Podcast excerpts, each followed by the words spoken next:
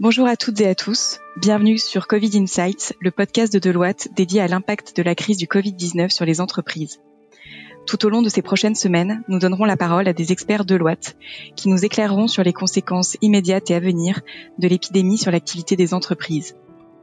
Aujourd'hui, nous allons parler de supply chain et nous recevons Sonia Cabanis, associée Deloitte, spécialiste de la gestion de crise, et Olivier Bonneau, associé supply chain. Bonjour à tous les deux. Bonjour Florence. Première question, quelles sont les conséquences du Covid-19 sur la supply chain? Alors, depuis quelques semaines, il y a une euh, véritable prise de conscience euh, sur l'importance, voire la prédominance de la Chine euh, dans le commerce mondial et, plus spécifiquement sur l'approvisionnement des matières premières et des produits à valeur ajoutée depuis, depuis la Chine, mais surtout depuis Wuhan. Et la crise du Covid-19 a euh, définitivement impacté l'intégralité euh, des chaînes d'approvisionnement de la plupart des industriels au niveau mondial, euh, dans la mesure où, un petit peu d'éléments de contexte, Wuhan, c'est une, une région dans laquelle plus de 200 entreprises du Fortune 500 et presque 1000 fournisseurs de rang 1 et 2 du Fortune 500 et Fortune 1000 pardon se se situe et approvisionne le monde entier sur des, matières premières et des, des, produits à forte valeur ajoutée, extrêmement critiques pour des industries comme euh, l'industrie pharmaceutique, la biologie, l'automobile ou le fer et l'acier.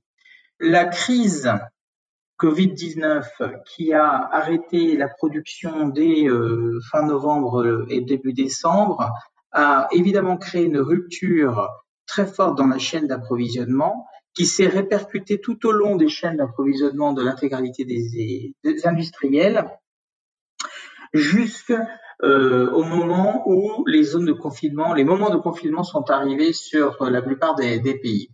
Et donc, la plupart des industriels ont, découvert qu'ils avaient potentiellement euh, mal géré les risques de leur supply chain.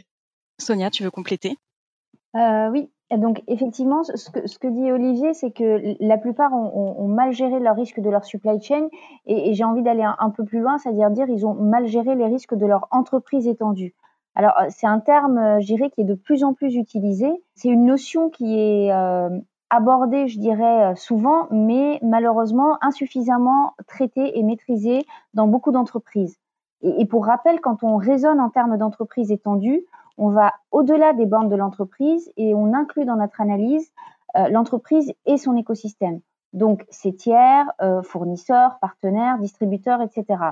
On va même au-delà des simples relations contractuelles en incluant les tiers de second rang, de troisième rang, et on peut même inclure toutes les parties prenantes qui peuvent, d'une façon ou d'une autre, avoir un impact sur l'entreprise, les régulateurs, les gouvernements, etc. Et finalement, ce qui se passe aujourd'hui en termes de perturbation de la supply chain due au Covid-19 est en grande partie une conséquence d'une méconnaissance de cette entreprise étendue. Il faut savoir que le monde de la supply chain a déjà été soumis dans le passé à des, crises de grande ampleur. Fukushima au Japon en mars 2011, le tremblement de terre et le tsunami, par exemple, ont été l'occasion pour de nombreux groupes internationaux de découvrir les vulnérabilités de leur supply chain. Et à l'époque, euh, ces groupes ont été capables de mesurer l'impact de Fukushima sur leurs fournisseurs directs mais ils ont rencontré des difficultés beaucoup plus grandes, en fait, à identifier les fournisseurs de second ou troisième rang dans la zone impactée. Et je dirais que presque neuf ans plus tard, et au début de la crise Covid-19 en Chine et avant qu'elle ne devienne une pandémie globale, euh, de, nombreux groupes ont rencontré exactement les mêmes difficultés à identifier leurs fournisseurs, euh, je dirais entre guillemets invisibles, les fournisseurs indirects dans les régions impactées en Chine. Et, finalement, nombreux se sont rendus compte de ce manque de transparence et de visibilité dans leur supply chain. Et au-delà de ce manque de visibilité, d'autres risques se sont également manifestés euh, lors de cette crise. La dépendance à l'égard de fournisseurs uniques ou critiques, la dépendance à l'égard de hubs ou nœuds spécifiques, la dépendance à l'égard de transporteurs, etc. Et tous ces risques peuvent se matérialiser en cas de crise comme celle que l'on vit aujourd'hui. et, les entreprises les plus résilientes finalement sont celles qui vont arriver à mettre en place une gestion des risques proactive de leur supply chain. Alors Olivier, est-ce que toutes les industries vont être touchées avec la même intensité? Alors, il y a hum, deux éléments de réponse dans, ce point. Toutes les industries n'ont pas été euh, touchées avec la même intensité et parmi les industries, toutes les entreprises n'ont pas été touchées euh, car comme vient de le spécifier Sonia, les entreprises qui avaient le, mieux anticipé euh, la crise et, mis en place des systèmes de collaboration avec leurs fournisseurs d'un point de vue planification, mais également exécution des opérations, ces entreprises-là ont pu sentir la crise, l'anticiper et donc se préparer à un atterrissage difficile. Alors que bon nombre d'entreprises, n'ayant pas de supply chain étendue, comme le disait euh, Sonia, euh, se sont retrouvées avec des très peu de, de signes de externes leur permettant de, de, réagir et ils se sont par conséquent retrouvés face à la crise sans pouvoir l'anticiper et se préparer à son résultat. En termes d'industrie, la différence vient bien évidemment euh, des industriels qui euh, sourcent euh, depuis Wuhan et, et, et l'Asie versus ceux qui se sourcent plutôt localement.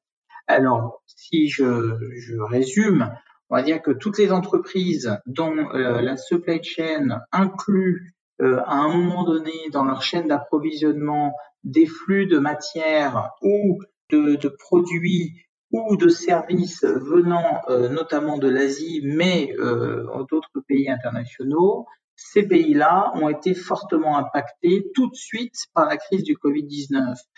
En revanche, les entreprises qui avaient un sourcing plutôt local, plutôt proche, celles-ci ont été impactées plus tard et plus impactées par euh, les règles de confinement et donc l'impact marché plus que sur la partie amont de l'approvisionnement. Et est-ce que certaines entreprises finalement réussiront à atténuer les conséquences de cet événement et lesquelles?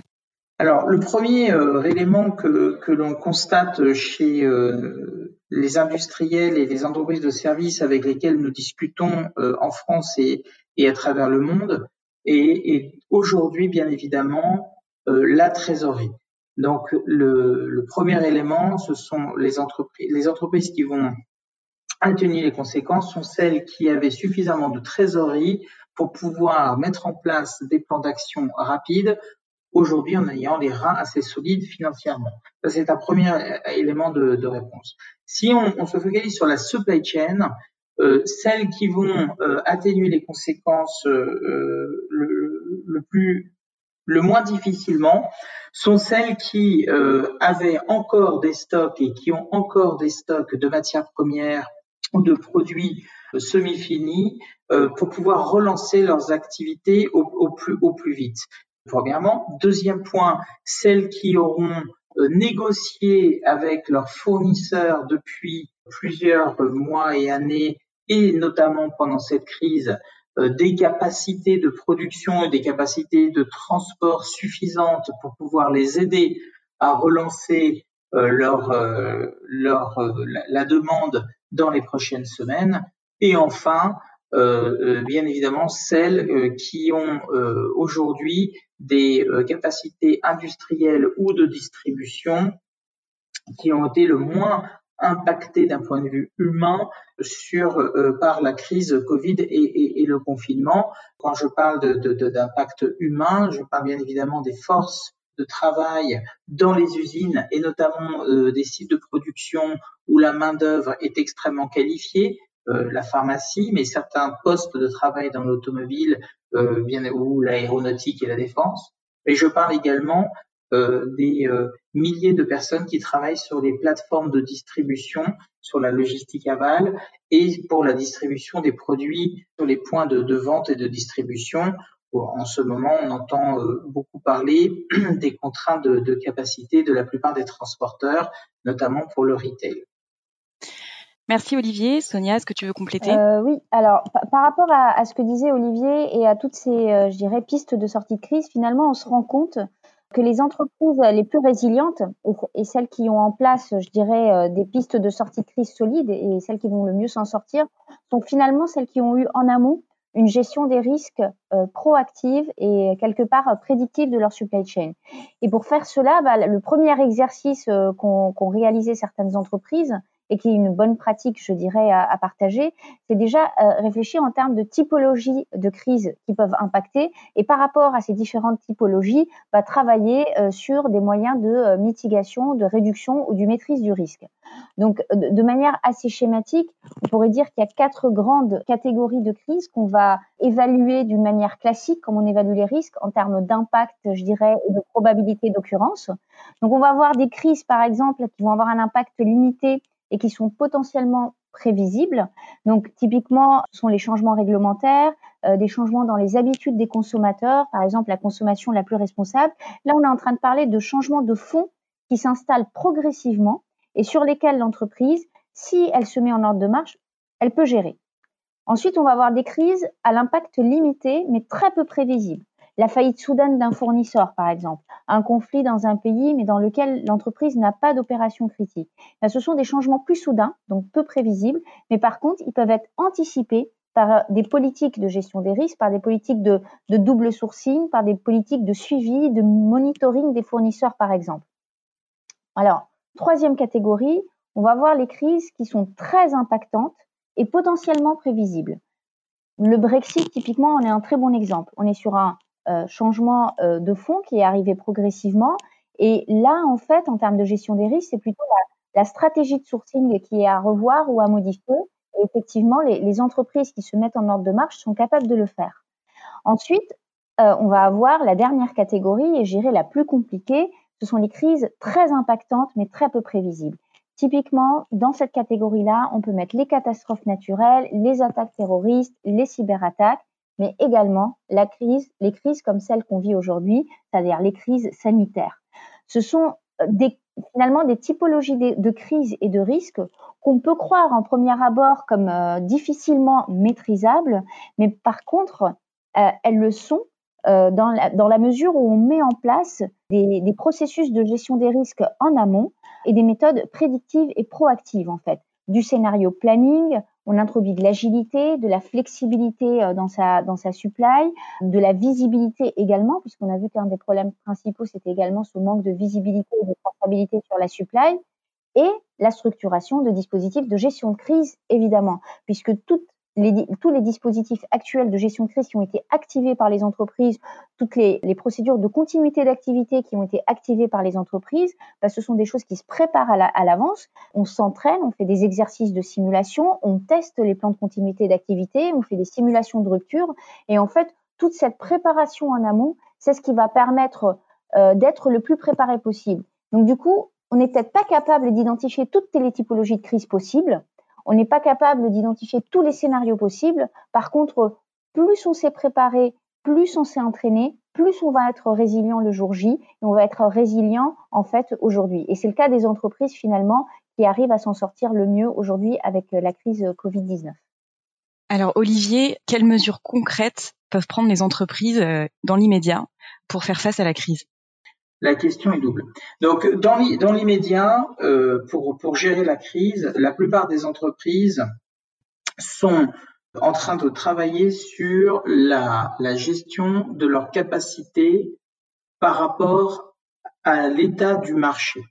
Il y a deux catégories, en fait, deux grandes catégories d'entreprises pour moi. Il y a la première catégorie d'entreprises qui euh, continue à avoir des clients qui euh, fonctionnent et qui, euh, par ne peuvent pas les fournir comme ils le font d'habitude. Ils doivent passer par notamment le e-commerce. Ces entreprises ont donc eu un défi majeur à relever. D'une part, servir une demande toujours présente avec une partie de leur réseau de distribution absente, inexistant parce que confinement, et d'autre part, une capacité à servir, donc à produire, limitée parce que un, un goulot d'étanglement, voire un plus d'approvisionnement en termes de matières premières. Donc il a fallu pour les entreprises faire ce qu'on appelle en supply chain de la gestion de capacité, de l'allocation de capacité sur les marchés. Donc c'était le, premier défi était celui-ci, euh, mais pour le 100% des entreprises, euh, le, le, le, défi était lié bien évidemment à la trésorerie recherche de trésorerie, premièrement, et, surtout euh, euh impact non négatif de la trésorerie. La deuxième catégorie d'entreprises sont les entreprises qui de facto se sont retrouvés avec le confinement sans consommateurs.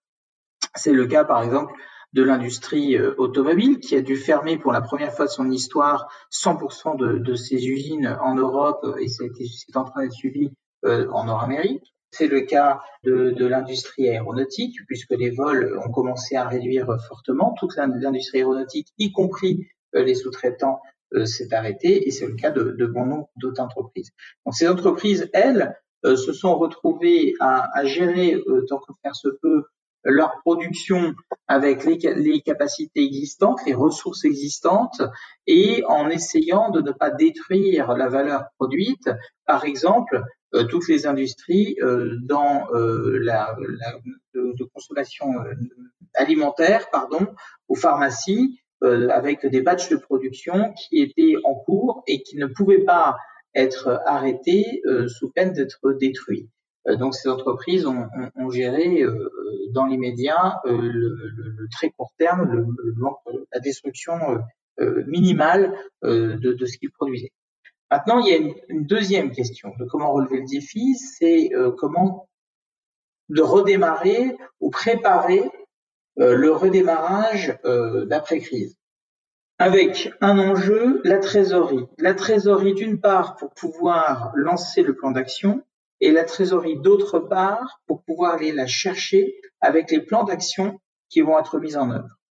Toutes les industries, toutes les sociétés à travers le monde, quelle que soit leur industrie, leur secteur, euh, travaillent actuellement sur du scénario planning de manière à pouvoir euh, relancer leur activité euh, sur l'après-crise. Alors, relancer l'activité, ça se fait euh, d'une part en, en comprenant quel va être quel va être le marché. Les entreprises aujourd'hui, tous nos clients cherchent à découvrir quels sont les signaux de la demande marché euh, qu'ils peuvent essayer d'aller récupérer au plus juste. Toutes les entreprises mondiales, enfin internationales, pardon, ou, euh, pour, pour parler de celles-ci, ne savent pas encore quels sont les marchés qui vont redémarrer, premièrement, à quelle échéance ils vont redémarrer, et ensuite avec quelle intensité pardon, ils vont démarrer. Donc le premier sujet aujourd'hui, le premier défi, c'est de qualifier, de requalifier la demande des consommateurs telle qu'on imagine qu'elle sera. Le deuxième défi, ça va être de fournir à cette demande une offre, donc produire, fabriquer et distribuer. Et là, on, revient sur les concepts qu'on a abordés euh, depuis le début de ce podcast avec Sonia.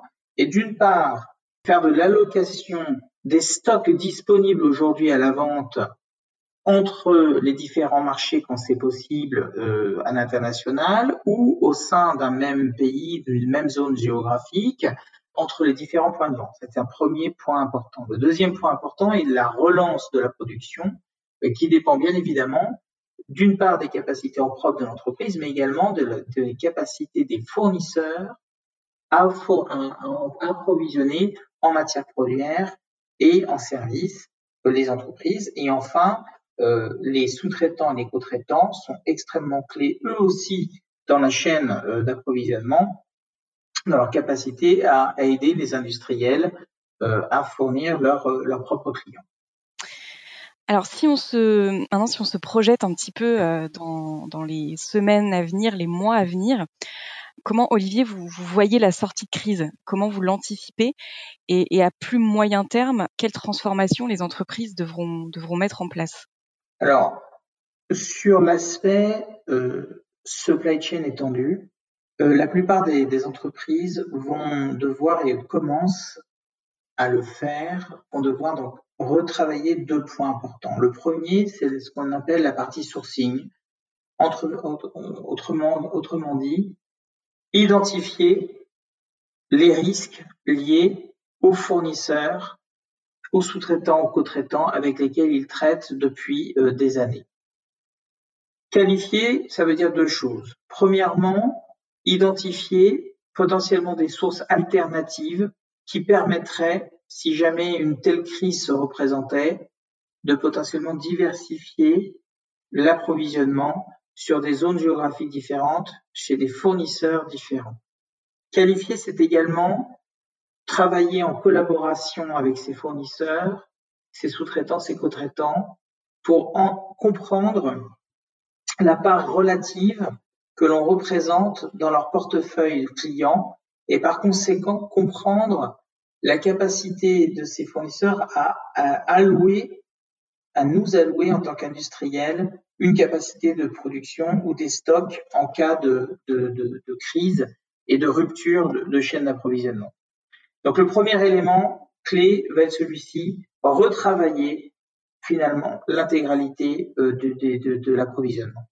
Le deuxième point important va être de mettre en place des supply chains étendues, collaboratives, sur l'intégralité des acteurs, depuis les fournisseurs, les co-traitants, les sous-traitants, jusqu'au point de distribution et de vente, en passant par les plateformes logistiques et euh, bien évidemment les, sites de, fabrication.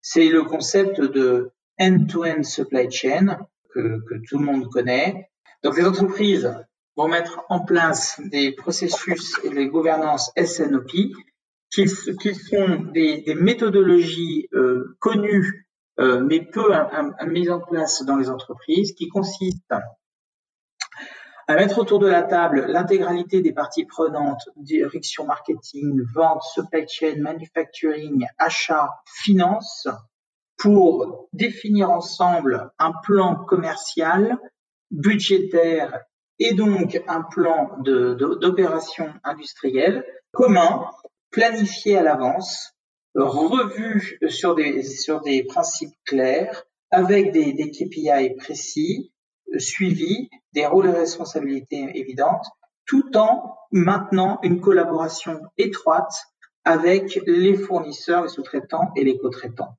L'enjeu, pour les entreprises industrielles, euh, je le crois, après cette crise, va être vraiment de mettre en place la collaboration avec les fournisseurs, avec l'environnement, euh, l'écosystème externe, de manière à essayer pour la prochaine crise d'atténuer les impacts ou en tout cas de mieux les anticiper.